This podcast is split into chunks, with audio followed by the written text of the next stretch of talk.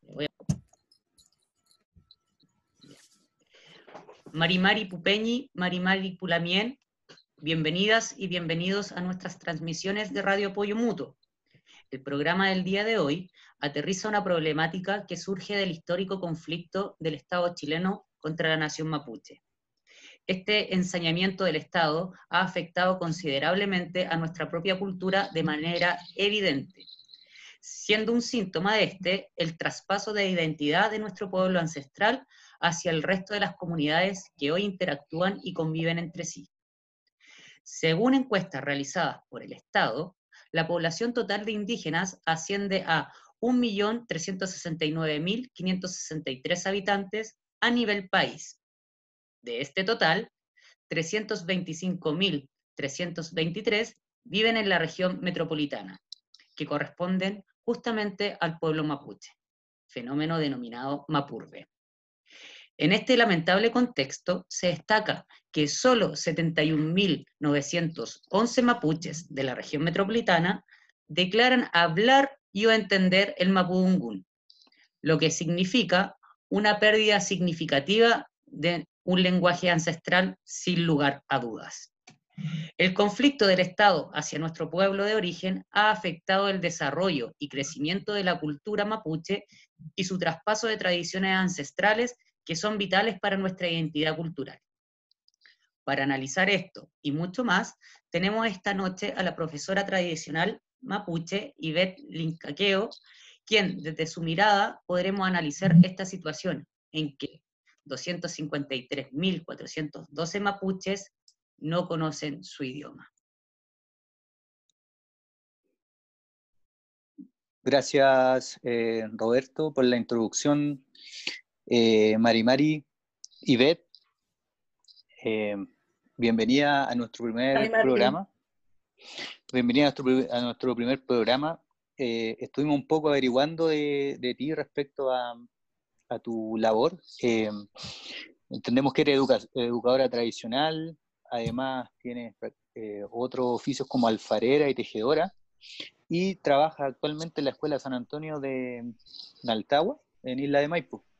Eh, nos gustaría también que tú nos pudieras contar también un poco de tu biografía eh, para introducir un poco las temáticas. Eh, Mari Mari Pulamien, Inche Ibet Licanqueo Wilipan Piñen, Inche Kila Aya Tuipan Tuñen, Tañi Tuun Nueva Imperial Meu, Tañi Lof, Maipú Santiago Guarria Meu, Tañi Cusau, Quimelfe Pichiqueche, San Antonio de Naltagua, Isla de Maipo, Cahueche, Ñurecafe, Huizufe, Cachilcatufe. Inche eh, nien kila puñen. E puentu ka ta nueva imperial mapumeu. Tañi ñuque mulepuy nueva imperial meu.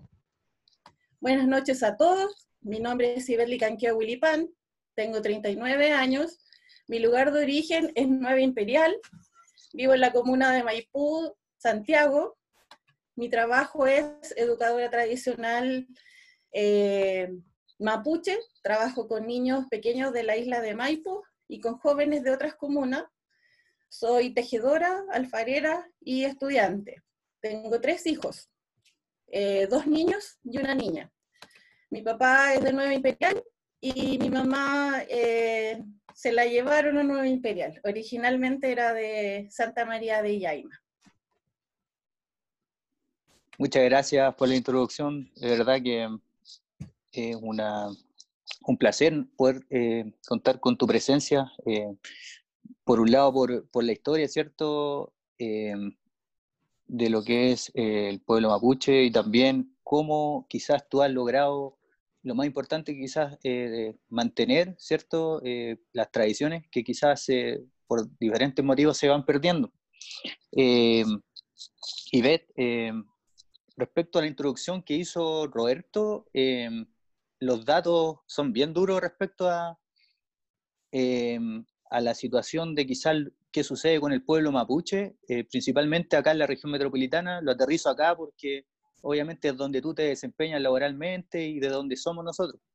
Eh, pero llama profundamente la atención porque finalmente eh, es el lugar donde más migra, ¿cierto?, la, la población de origen mapuche a la, región metropolitana, eh, pero que aparte de emigrar de sus zonas tradicionales, también se pierde un poco el idioma. ¿Tú, tú a qué crees que se, se puede deber eso, eh, que puedan perder su idioma a un tema de, interés, a un tema de, de quizás eh, adaptarse quizás a las costumbres quizás más eh, citadina acá de la, de, la región metropolitana. Cuéntanos un poco, ¿qué es lo que tú piensas respecto a eso? Bueno, la pérdida de la lengua se origina principalmente por la migración campo-ciudad, donde no es validera la lengua materna, donde es anulada, donde es privada, eh, ya que los colegios, si llega algún niño que es hablante desde el campo a la ciudad, no se respeta su lengua materna, el hablar, ni tampoco se esfuerza para que se mantenga el idioma. Al perder una lengua ancestral, se pierde historia, la coexistencia con el entorno sociocultural y se anula la historia de un pueblo. Se pierde conocimiento, sabiduría, eh, de cómo comprender los procesos del mundo, los ciclos vitales, de la naturaleza, eh, sobre los animales. Y lamentablemente en la ciudad predomina eh, otra variedad de, de idioma que no es la lengua originaria, ya sea mapuche, aymara o de otro pueblo originario. Claro. Eh, bueno, interesante el tema de, de la migración campo-ciudad, ¿cierto? Que un fenómeno que ocurre acá en Chile desde hace más de, 100 años, yo diría, eh, pero que claro, finalmente afecta quizás en este caso, a, por ejemplo, a la pérdida de una lengua ancestral, que obviamente está el riesgo de que se pueda perder y no, no se logre recuperar. Eh, ¿Cómo tú ves respecto, quizás tiene que ver un poco con esto, eh, la relación del, del, Estado de Chile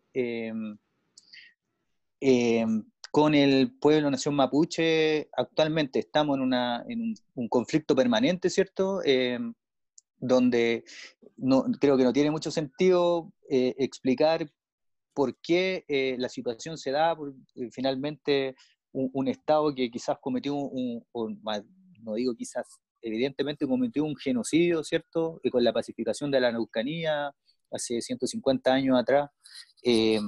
¿Cómo ves, ¿Cómo ves tú la relación del Estado eh, de Chile actualmente con el pueblo nación mapuche?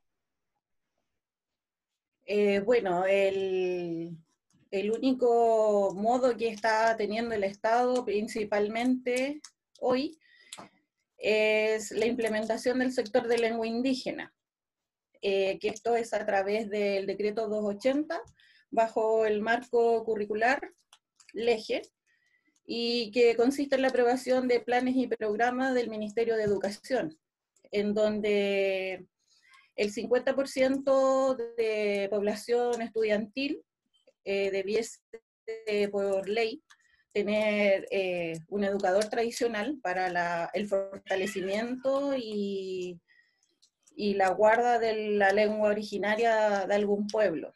En este caso, el mapuche, el más predominante hoy en día acá en la ciudad, y es lo que se da más, eh, más fuerte acá por lo menos. Eso es como el aporte que está haciendo el Estado hoy en día en cuanto al sector de lengua indígena y la implementación en las escuelas y que teniendo un 20% de matrícula de niños de pueblos originarios, por ley debiesen implementar el sector de lengua indígena.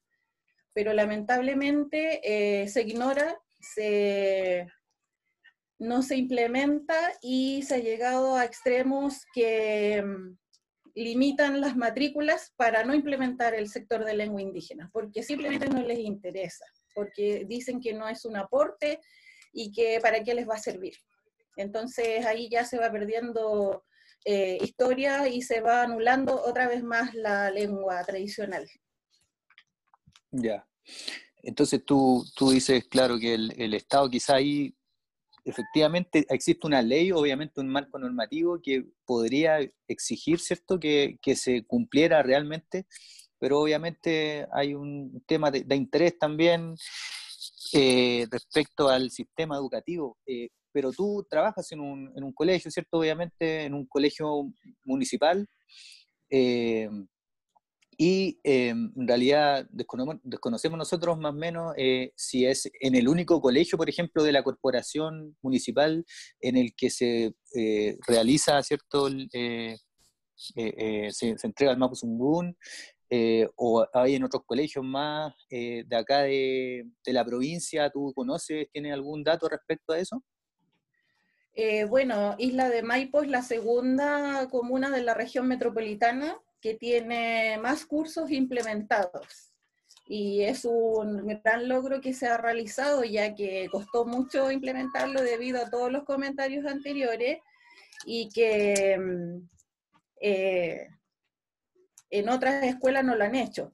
Eh, sí se hace en algunas de la región metropolitana, pero la potencia está siendo la de Maipo en este momento, que eh, se trabaja desde este año, se implementó mm, los jardines infantiles y de ahí las escuelas desde prekinder hasta quinto básico, sexto, hasta sexto básico, eh, y eso es por la voluntad de la alcaldía, de las personas de la corporación, eh, que abrieron las puertas a toda esta temática y eh, que se valora, se rescata y se agradece, porque es otra, mm, otra forma de llegar desde de los más pequeños y así ir, fortaleciendo esto eh, en cuanto al respeto hacia los pueblos. Claro. Eh, tú mencionaste que eh, partía como de, lo, de los párvulos, por decirlo así, de los niños más chicos, la, formación.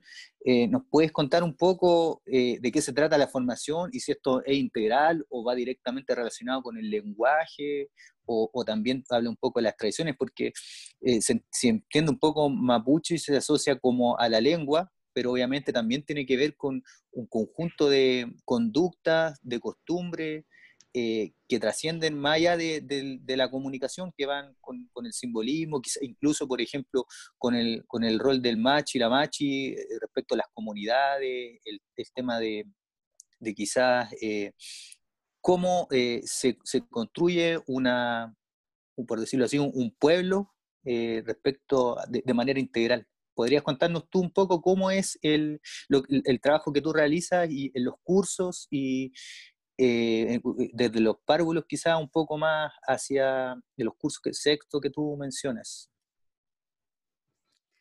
bueno, se comienza desde lo micro a macro, con los más pequeñitos es más juego a través del juego vamos enseñando y traspasando conocimiento. O sea, en, por ejemplo, en prekinder, en, perdón, en jardín, eh, no podemos hablarle de, de, un contexto más amplio porque son pequeñitos, entonces están en la etapa ellos de jugar. Entonces nosotros a través del juego vamos enseñando, vamos enseñando las canciones de los números, lo primero es el saludo, eh, la presentación, el reconocer a sus familias que están eh, siempre con ellos. Después, cuando ya pasan a kinder, empezamos a trabajar la lectoescritura, eh, el reconocimiento de los saludos, pero de diferentes géneros. Y ya después vamos avanzando más en escritura, historia, diferentes roles. Tenemos la posibilidad de abarcar todas las áreas. En sí, de repente cuesta contextualizar esto, pero sí se logra. Tenemos mucho que aportar a cada asignatura. Ya.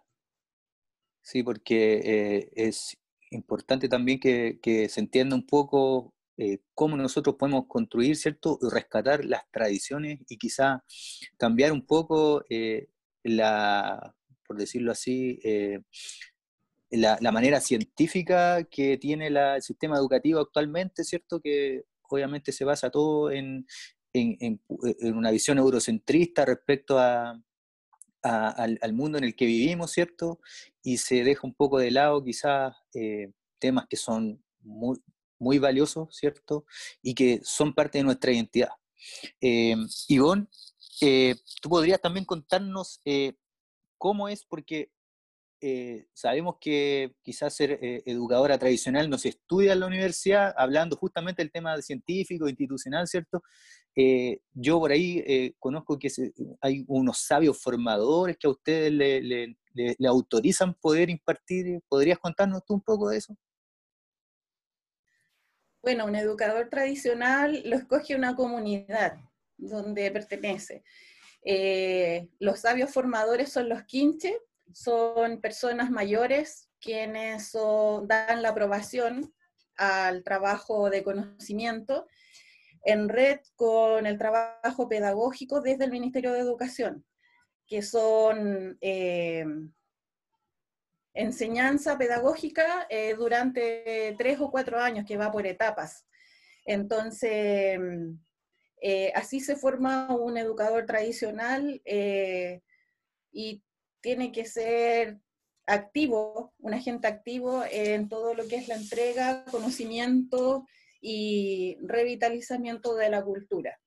Así es como se va formando un educador tradicional.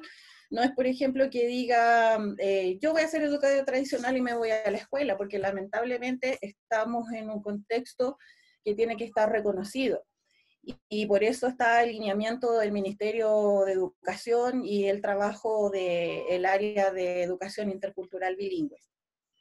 Ya. Eh, sí, en realidad es bien interesante también porque uno quizás está acostumbrado a, cómo se valida finalmente un, oficio, eh, una profesión que siempre tiene que ver con, con ciertos niveles en un sistema educativo, eh, donde finalmente te entregan un, un, currículum. Eh, mira, creo que creo que es, lo, lo, que tú estás haciendo actualmente me, parece que es maravilloso, es súper valioso y ojalá nosotros también pudiéramos replicarlo en otro establecimiento también municipal y quizás, ¿por qué no de otro tipo? Porque considero que el, rescate de las tradiciones quizás nos permite también tener una visión muy diferente respecto al mundo, ¿cierto? Tan egoísta, que tanto daño le ha hecho a, los ecosistemas, ¿cierto? A la naturaleza. Eh, a la MAPU, ¿cierto? Que, finalmente eh, es, donde viene el, nombre, ¿cierto? Mapuche. Eh, quizás, eh, mira, yo podría tener otras preguntas, pero también le quiero dar la, posibilidad a, mi compañero Roberto que, también pueda interceder y, si que tiene consultas puede hacerla. ¿Ya, Roberto? Sí, no, escucharte, Ivette, de verdad que ha sido un, placer, de verdad, muy, muy valorado. Creo que es muy importante lo que tú haces en la comuna. De hecho, llegando a la comuna, vi tu, tu trabajo y lamentablemente por, la, por la, contingencia no hemos podido trabajar tan, tan codo a codo en ese sentido.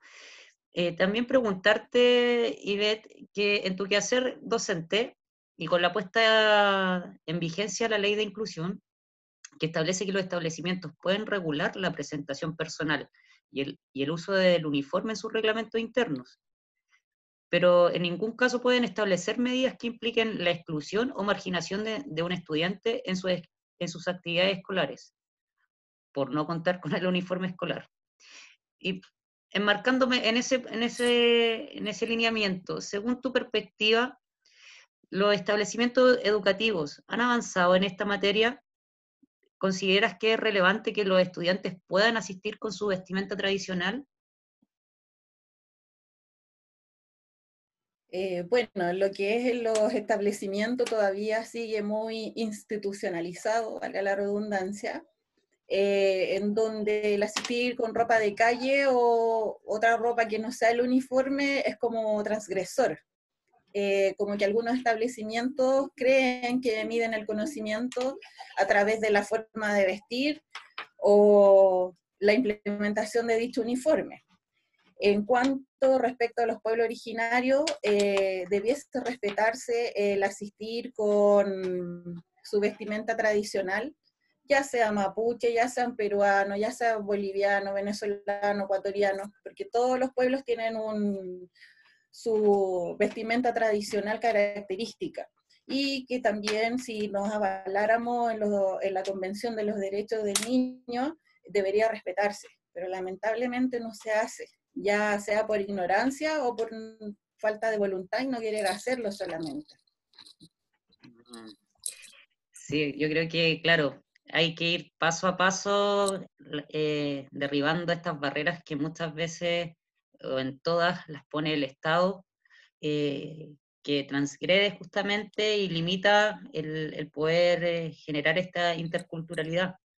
También dentro de lo que estábamos hablando hace un rato de la, de la estadística, donde muchos, muchas eh, personas del pueblo indígena em, de la nación mapuche han perdido su, eh, la lengua. O sea, a mí me, en, esta investigación que estábamos haciendo, descubrir que muchos mapuches no tienen conocimientos acerca de, de, su, de su lengua. Entonces, eh, en, en, ese sentido de, del no, no, sé si llamarlo rescate, pero en la recuperación de, la cultura, de, la lengua indígena. Em, ¿Qué es para, ti y, cuál es el impacto que tiene las comunidades al perder su lengua?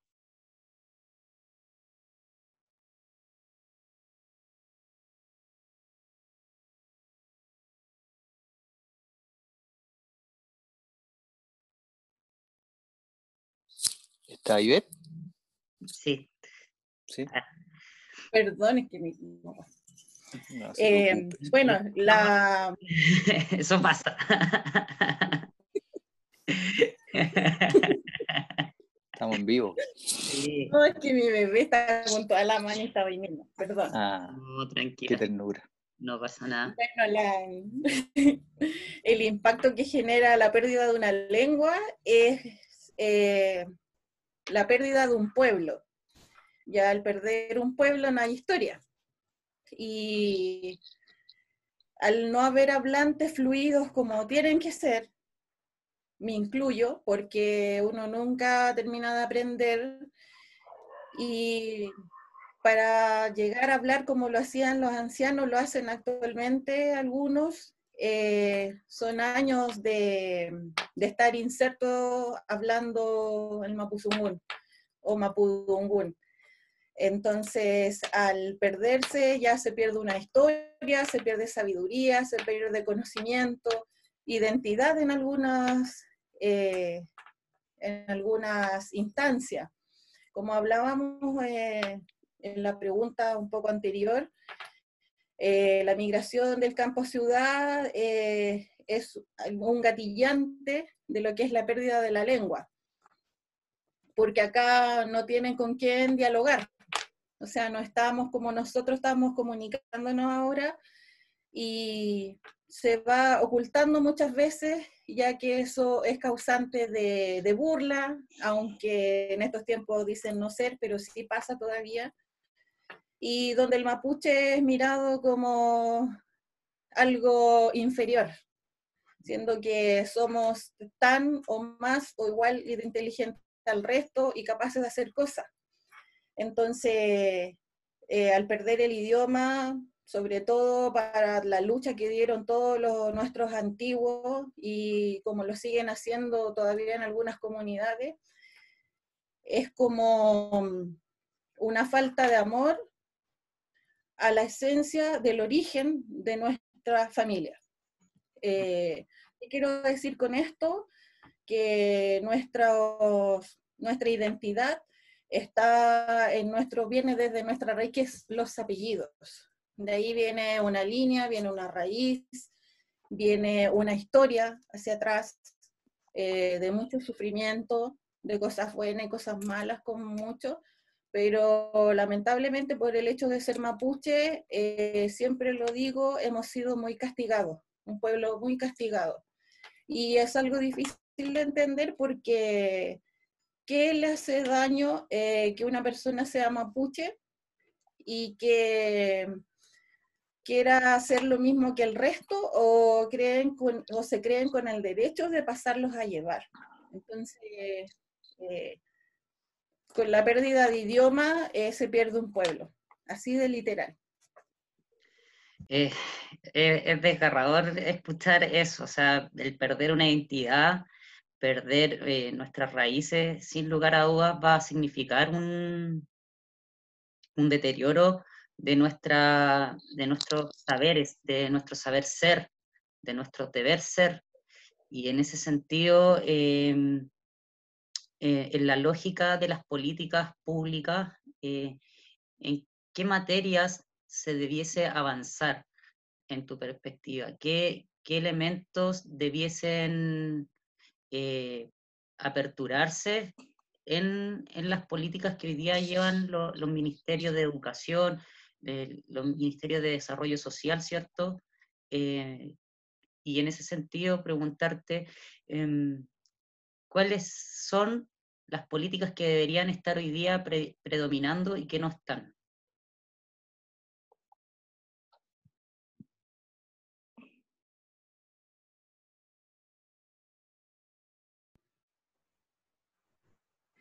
Eh, bueno, lo que debiese estar eh, inserto y ser ley, eh, la implementación en todas las escuelas. Lamentablemente, las particulares no se puede obligar está solamente implementado por ley a las escuelas municipales y las demás escuelas son como por voluntad propia. Eh, yo creo que eh, lo principal para generar respeto e identidad, revitalización de identidad, perdón, eh, debiese ser implementado en, en, contexto general. Y comenzando desde el área docente, porque muchas veces desde ahí viene un tope una piedra de tope para la implementación de lo que es las clases de Mapudungun o Daimara u otra lengua originaria en realidad. Mm, cierto. Eh, y en ese, en ese avanzar, en, estas políticas creo yo que vamos a, generar una nación intercultural ya desde la constitución misma se, niegan a, los pueblos originarios, no son reconocidos. Y en, e, ese ámbito nos lleva a, dar la lucha porque sí se recuperen justamente la, nuestras raíces. Y, ya, ya vimos que a, nivel social y el perder una lengua significa mucho deterioro y por eso también eh, debemos rescatar nuestras raíces, las, las culturas. Tú también nos, dijiste, nos hablabas eh, que también era alfarera. Eh, ¿En qué consiste eso, eso, Ivette? Si nos puedes contar un poquito. Sí, la alfarería es el trabajar con greda, ¿ya? Greda, arcilla, es trabajar con tierra, llenarse las manos con tierra. Eh, y es una conexión especial para mí, porque al trabajar con tierra me entrega energía y, yo a través del trabajo que confecciono a mano, porque yo no trabajo con moldes ni nada de eso, eh, queda mi energía igual ahí. Y es también eh, recordar a, los, a las abuelas, abuelos también hacían, a través de la realización de estos metagües, que son los jarros, y implementos de uso diario. Eh, antes no se usaba lo que es nada externo, como el, metal, esas cosas, sino era madera o greda. Se usan en las ceremonias, eh, en ocasiones importantes y de uso diario también. Mm, mira, eh, qué interesante que se puedan ocupar justamente en, dentro de los rituales eh, de, nuestras tradiciones, lo que tú haces, la, alfarería. Y, en, ese sentido, eh, es muy bueno lo que, lo que tú estás entregando, que, se facilite también en el, en el uso. Porque hoy día también estamos en una época muy marcada eh, para los mapuches muy importante, transitamos de, una estación de una estación de, tiempo a, ahora al, invierno. Eh, ¿cómo, ¿cómo, es eso? Si nos puedes contar en, qué momento está, estamos hoy día viviendo según la cosmovisión mapuche. Bueno, nosotros pasamos a un proceso que es al Puquem, que es el invierno. Eh, el 21 de junio fue el cambio de solsticio, que pasamos desde otoño a invierno, y que para nosotros fue nuestro guiñol tripanto, que muchos eh, lo llaman mal llamado Año Nuevo Mapuche, pero es guiñol tripanto. Es donde se produjo la noche más larga del año y el día más corto. Es época de trasplante, de plantas, de, los arbolitos, eh, nacen nuevos animales, los corderos, los caballos, los vacunos. Eh, también la naturaleza se renueva. Y es bueno también juntar hierbas medicinales en este tiempo porque ellas se fortalecen en el verano, en el tiempo del sol, y para nosotros como que en este tiempo están durmiendo. Entonces al estar durmiendo tienen toda su, fuerza eh, descansando en ellas y por eso la tomamos ahora, no en pleno sol. Y tomamos lo justo y necesario que vamos a ocupar en realidad, porque ese es el respeto que debemos tener inicial para nuestra tierra y para que tengamos una buena eh, entrega desde la planta medicinal hacia nosotros. Eh, es un momento en donde se comparte comida, alimento, con la familia, con los amigos. Eh, lamentablemente este año no se pudo realizar debido a todo el contexto que tenemos y se ha hecho de forma virtual mayormente lo que no quita que también haya sido significativo, porque a pesar de lo que esté pasando, igual logramos reunirnos y realizar esta actividad. Eh, es la instancia en que se reúne la familia, los más antiguos cuentan sus EPU, que son los cuentos o relatos mapuche, en donde se aconsejan los más pequeños para que sea una buena persona, porque antes de, cualquier cosa, primero debemos ser che, debemos ser personas. Eh, no podemos andar eh, como vociferando del tener bienes materiales si como persona no respeto naturaleza ni nada así por el estilo. Esa es la importancia que pasó ahora, que fue el cambio de solsticio, que pasamos ahora al Puquiam, que es el invierno. Mira que que bueno, me, quedo con, con, algo que, que, dijiste y lo voy a tomar para llevarlo a, mi última pregunta, que es que se toma lo justo y lo necesario. Y en eso de justo y necesario vemos que las políticas extractivistas del Estado han, han desolado eh, a la tierra mapuche. Em, han llevado a, que seamos seres de, consumo, de explotación y no de, del, rescate de, y la recuperación de, las tierras. Y en ese sentido, eh, ¿cómo ves tú lo que está pasando hoy día en la Araucanía, donde justamente nos vemos eso, donde el Estado no toma lo justo y necesario, sino que eh, hace una extracción y usurpa las tierras mapuches. ¿Cómo ves tú eso? ¿Cuál, es tu visión?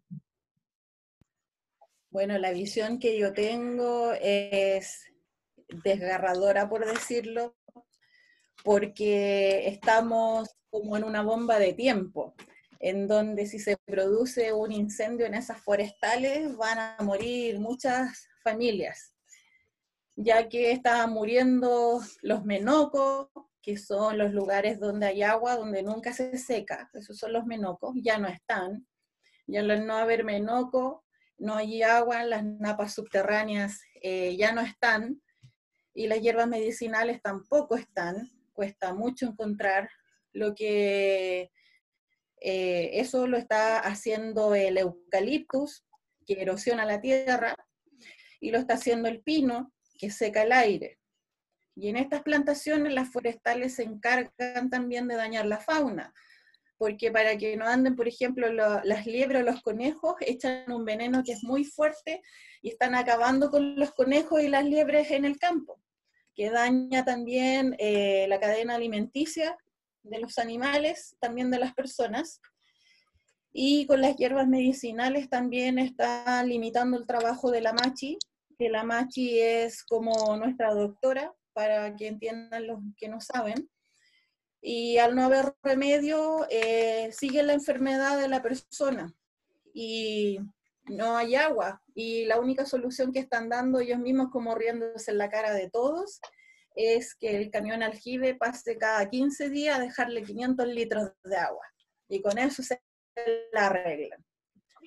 Eh, los incendios que, están, que se producen eh, de repente, eh, que nadie sabe cómo se iniciaron, también para apagarlos van a sacar agua del río. Entonces, pasando a llevar a todas las comunidades. Es esa la lucha que tienen muchos hermanos mapuche. esa es la guerra, por decirlo, el conflicto eh, de las forestales, eh, porque es el daño que está haciendo eh, del agua. El agua, la principal es el agua. Al no haber agua no hay vida, sin agua no somos nada.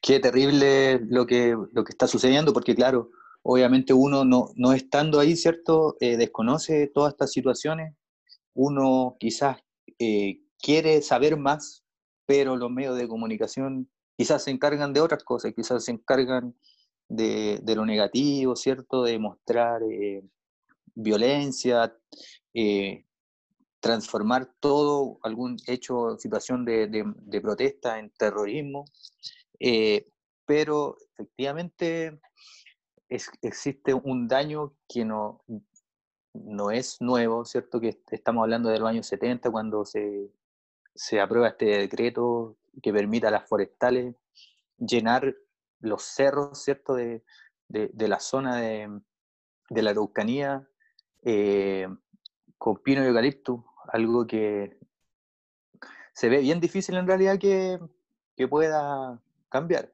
porque sabemos que son grandes empresas eh, que tienen mucho poder eh, y esperemos en algún momento podamos mostrarle a nuestros nietos, o quizás puedan verlo nuestros bisnietos, ¿cierto? Que esa zona se pudo recuperar y se recuperó no porque se quiera hacer daño a otras personas que viven ahí, sino más bien porque se tiene que proteger, ¿cierto?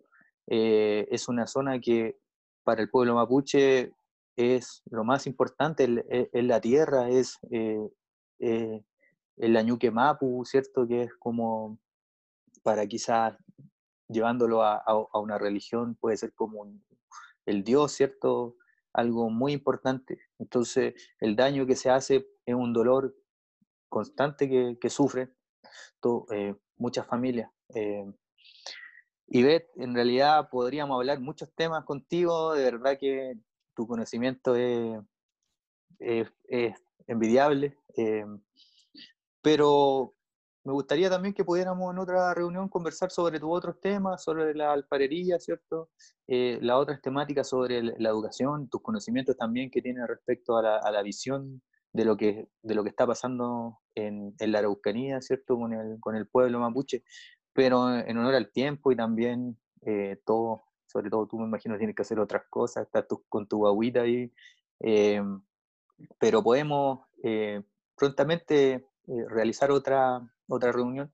Y también, si tú quieres, puedes entregarnos eh, tus datos eh, para mostrar también tus trabajos de alfarería, que, en realidad por acá por la radio se puede describir, pero no se puede visualizar. Sería interesante también conocer tus trabajos para mostrárselo, ¿cierto?, a quienes estén interesados aquí, ya sea de la provincia de Talagante o de otros lados que nos puedan escuchar.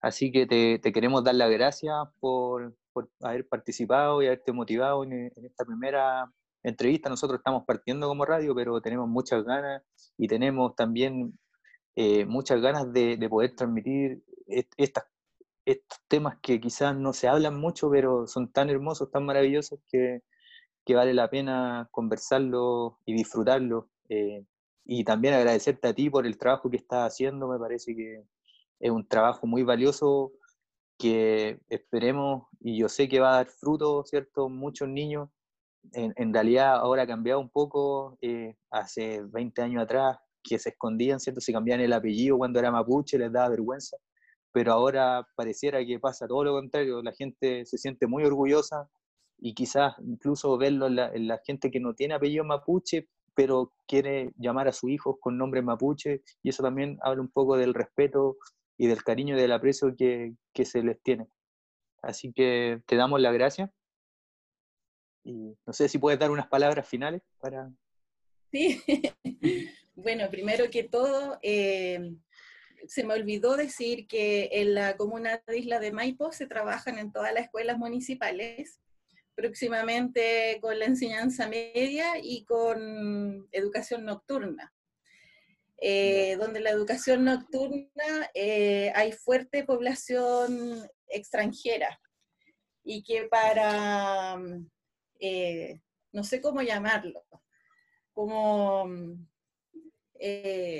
algo tan bonito que ellos saben tanto, respetan tanto, están mucho más informados que nuestra propia gente. Entonces, ver que esto trasciende más allá de lo que es Chile eh, es muy bueno y que gente mm, eh, de otros países esté tan interiorizada de lo que pasa.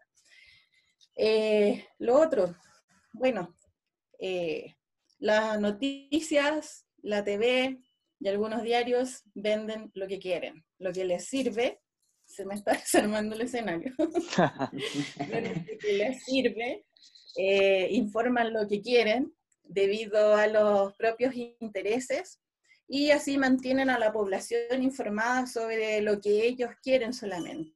Ah, y muestran el lado feo, porque muestran al mapuche peleando, que le pegó al pobre carabinero, al pobre dueño de la forestal que anda reclamando y sus derechos que, que reclama, es porque está reclamando su agua, está reclamando sus hierbas medicinales y que es un bien para todos, porque el mapuche no lucha solamente para el mapuche, el mapuche lucha para la comunidad entera. Y lo mismo que hacemos las rogativas en las ceremonias, nosotros no pedimos, eh, no, que a mí Canqueo, ayúdame que me vaya bien, pero el que está al lado no. No, porque nosotros en nuestra cosmovisión tenemos la dualidad. Yo no puedo estar sin un otro. Imagínense, acá estamos nosotros y esto no se sabría si ustedes no hacen esta gestión. Y si yo no estoy acá, tampoco a lo mejor sabrían. Saben algunas cosas, pero eh, el hecho de estar como inserta en el lugar, porque en el sector de nosotros eh, hay mucha plantación, está como relativamente cerca, y la gente igual dice, pero ¿por qué plantan tanto pino y, eucalipto? Es porque lamentablemente, como ya se está limitando eh, la crianza de animales, porque ya no hay agua, no pueden tener animales y lo que les da eh, cierto lucro es el bosque, la plantación. Pero esta plantación, las forestales eh, son dueñas durante cinco años. Después de los cinco años, recién el dueño de esa tierra recibe el beneficio de ese bosque. Y es ahí donde se arrepiente y dice, ¿por qué planté esos árboles, el daño que me hicieron y la plata no fue nada?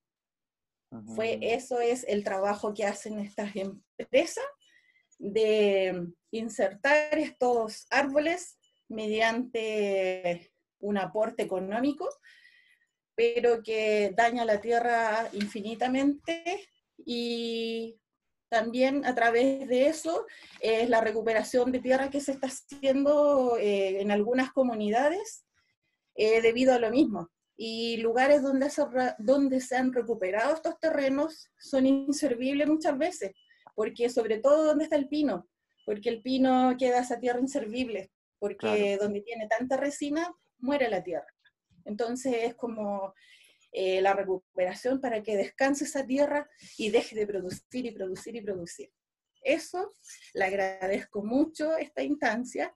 Ojalá que vamos abriendo conciencia, agradecida por ser la invitada a su programa número uno, nos va a ir muy bien y estoy eh, a su servicio para lo que pueda ser apoyo, en lo que ustedes necesiten, así que ahí vamos a estar. Muchas gracias, Peucayal Pulamien, Pentenne Muchas gracias, mucha fuerza para su radio. Muchas gracias, Ivette. Eh, abrazo y nos vamos a volver a encontrar, así que que, eso, eh, que, que, estén muy bien. Ahí los chicos, no sé si están por ahí para también despedirse. Despedirme, me voy muy feliz con el corazón llenito. Eh, gracias, Ivette. Eh, en nuestro primer programa y justamente partir con, contigo dentro de nuestra visión y misión de radio era justamente, eh, eh, era primordial que tú estuvieras acá.